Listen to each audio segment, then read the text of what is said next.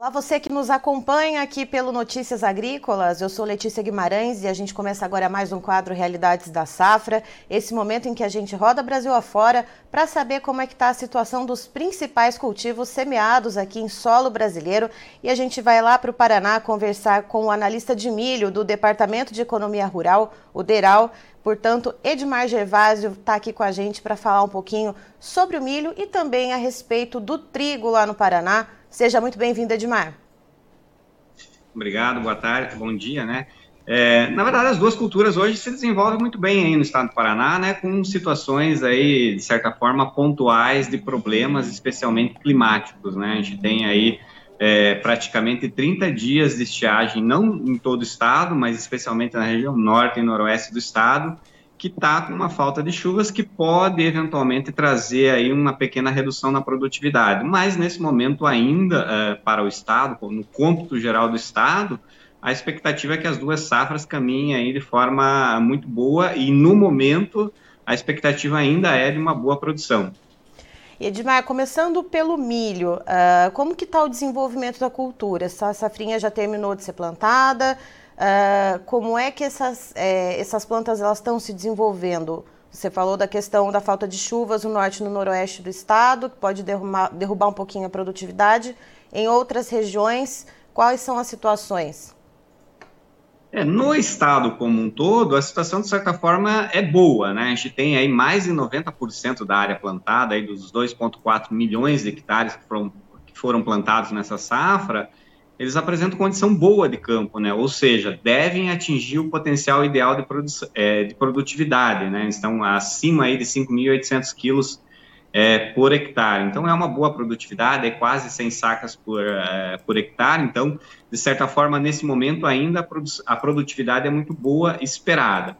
Entretanto, a, a gente observa aí em algumas regiões que a, a, falta de chuva pode impactar, especialmente a região noroeste. Entretanto, essa região não é, é, de certa forma, significativa no plantio de milho. Então, o maior impacto nesse momento a gente tem na região norte, que é uma grande, é, tem uma grande área plantada uh, de milho segunda safra. Então, essa região pode ter alguma redução aí se a gente não tiver uma recomposição dessas chuvas aí num, período relativamente curto, né? Então, quando a gente fala curto, a gente está falando é muito menos de 10 dias aí para a gente ter uma normalização desse, dessa, desse, dessas plantas que estão no campo, que estão sofrendo aí com o calor mais intenso e a falta de chuva. E Edmar, uh, pensando nisso, qual que é a média de produtividade estimada, né, essa, se der para fazer uma estimativa preliminar, né, em sacas por hectare para safrinha de milho? E se essa média que vocês têm, se está dentro da normalidade? É, hoje a gente não aponta nenhuma redução de produtividade, né? A gente está com uma expectativa de produção dentro de uma normalidade ainda. Então, é, no Paraná, a gente espera aí produzir mais de 5.800 quilos por hectare, né? Isso dá um pouco, um pouco mais aí de 95 sacas por, é, é, por hectare. Então, isso é uma média. Obviamente, vai ter produtor que vai obter 100, 120 é, sacas por hectare, mas na média do estado essa é a expectativa no momento e é, em termos de volume é, espera-se aí que se é, confirmada essa safra cheia sejam produzidos aí mais de 14 milhões de toneladas é, no estado, que seria uma ótima safra. Somada à primeira safra, os 14 milhões mais 3,8 milhões que a gente é, obteve na primeira safra, a gente tem um volume aí significativo aí superior a 18 milhões de toneladas que seriam ou serão produzidas né, no estado do Paraná na safra 2022 e 2023. E Edmar, para essa safrinha de milho, uh, foi possível fazer o plantio todo dentro da janela? A gente teve algumas áreas pontuais do estado uh, que essa janela ela ficou um pouquinho atrasada, que foi levado um pouco mais para frente o plantio. É, essa safra, de certa forma, ela foi é, um pouco prejudicada em termos de plantio, né? Você teve é, uma, um atraso na colheita da soja, né? Porque você teve uma situação climática que afetou a soja, então, no primeiro momento, lá em setembro do ano passado, você teve um excesso de chuvas que dificultou o plantio, você teve no começo um, é, um pequeno período de estiagem também, e isso, é, o plantio da soja acabou atrasando, e com condições de clima extremamente favoráveis no mês de dezembro, você alongou o ciclo da soja. Então, com isso, você também alongou o ciclo da colheita e na colheita você teve problema também de chuva. Então, isso gerou um atraso no plantio pontualmente. Em, até é, a, a, estimativa inicial de plantio de milho no estado do Paraná era maior que o número que a gente tem hoje, 2,4 milhões é, de hectares plantados. A expectativa era que fossem plantados acima de 2,7 milhões de hectares. Então, com o atraso, o produtor não conseguiu plantar dentro, do, é, digamos assim, daquela janela ideal.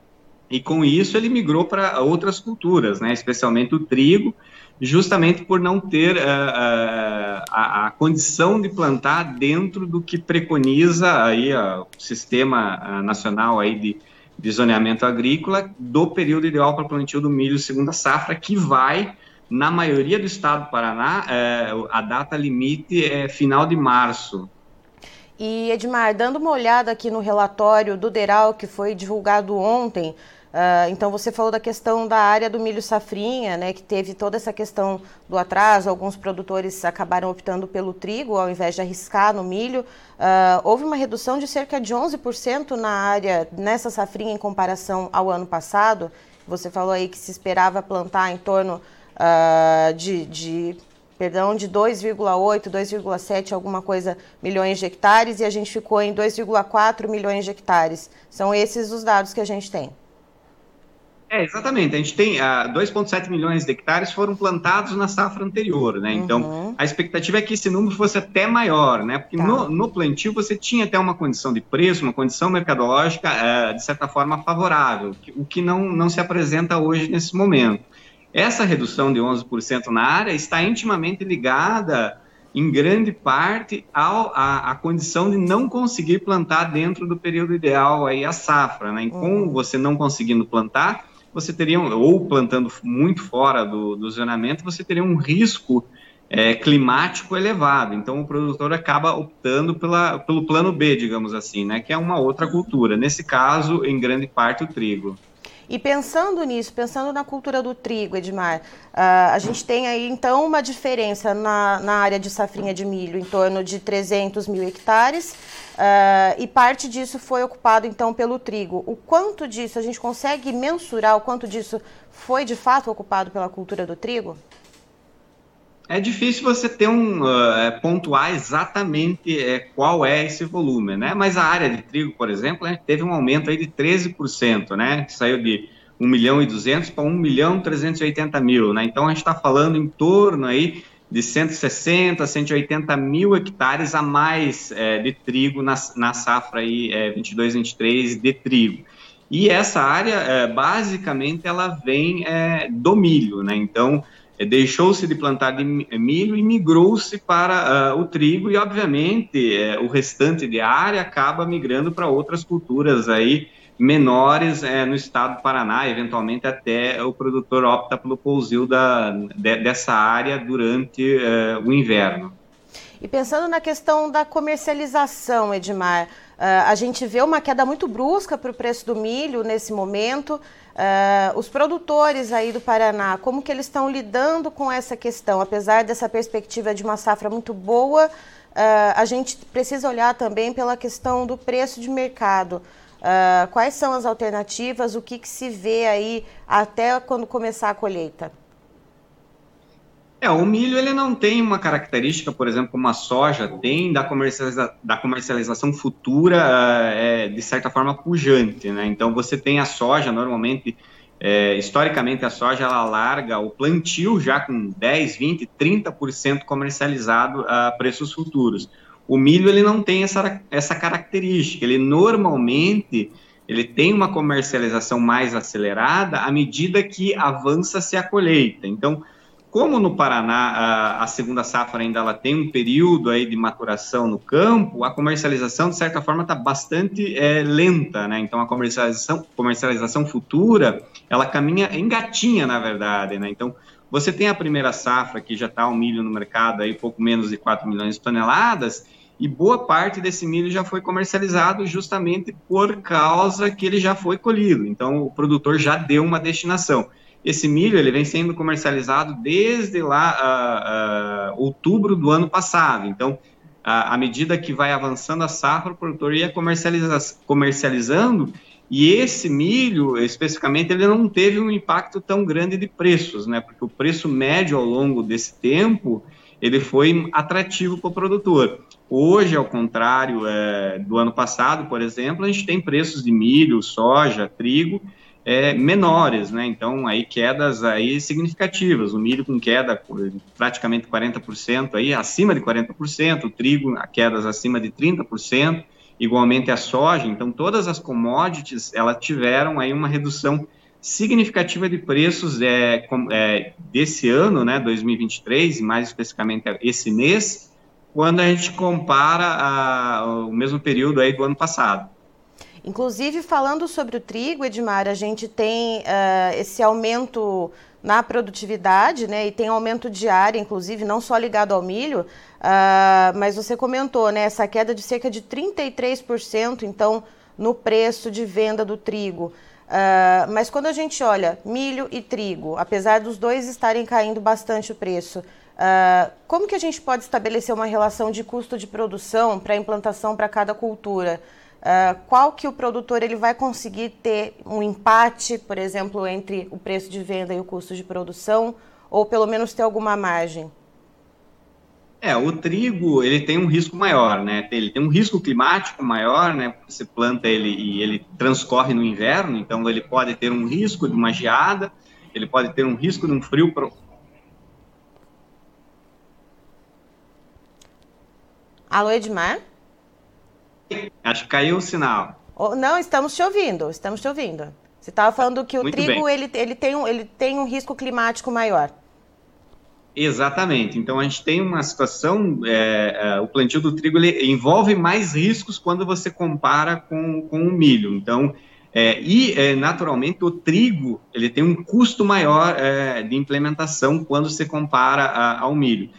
Dentre as opções, se você puder optar, normalmente o, tri, o milho, aliás, ele tem possivelmente uma, um resultado melhor, mas isso obviamente depende de muitos outros fatores principalmente porque a relação entre preço de venda versus custo de produção para o milho ainda é atrativo. Hoje, por exemplo, o trigo ele é cotado assim, é, a, abaixo de 70 reais, a saca de 60 quilos, enquanto que o custo de produção dessa mesma saca, é, o custo variável gira em torno de 82 reais. Então, você tem um déficit operacional nessa, nessa operação aí de, de plantio versus é, preço de venda na atual situação.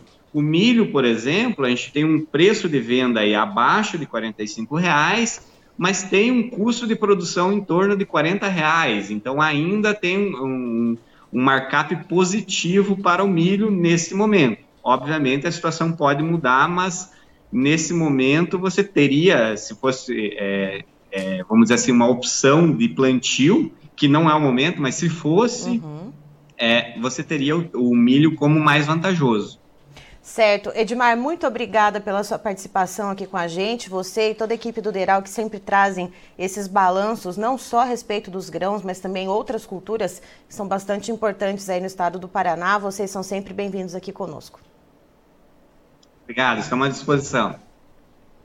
Tá, então, estivemos com Edmar Gervásio, que é analista de milho do DERAL, o Departamento de Economia Rural lá do Paraná, comentando um pouquinho com a gente a respeito do andamento da safrinha de milho por lá, também comentando o boletim que foi divulgado ontem pelo DERAL, que traz detalhes sobre várias culturas que são cultivadas lá no Paraná.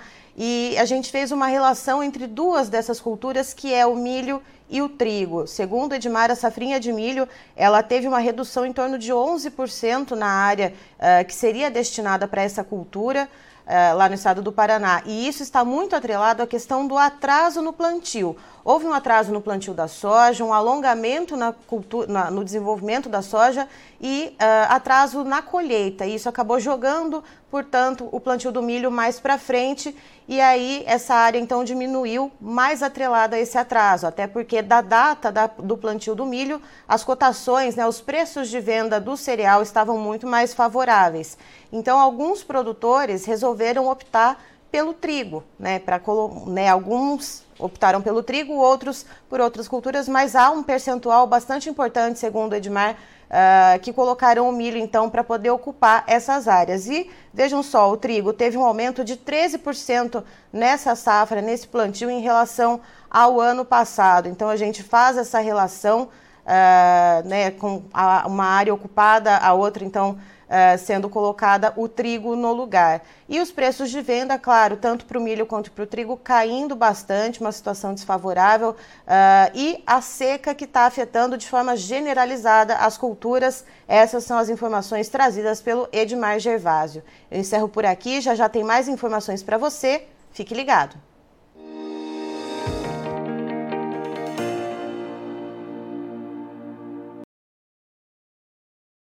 Participe das nossas mídias sociais no Facebook Notícias Agrícolas, no Instagram arroba Notícias Agrícolas e em nosso Twitter arroba Noteagri. E para assistir todos os vídeos, se inscreva no YouTube, na Twitch, no Notícias Agrícolas Oficial.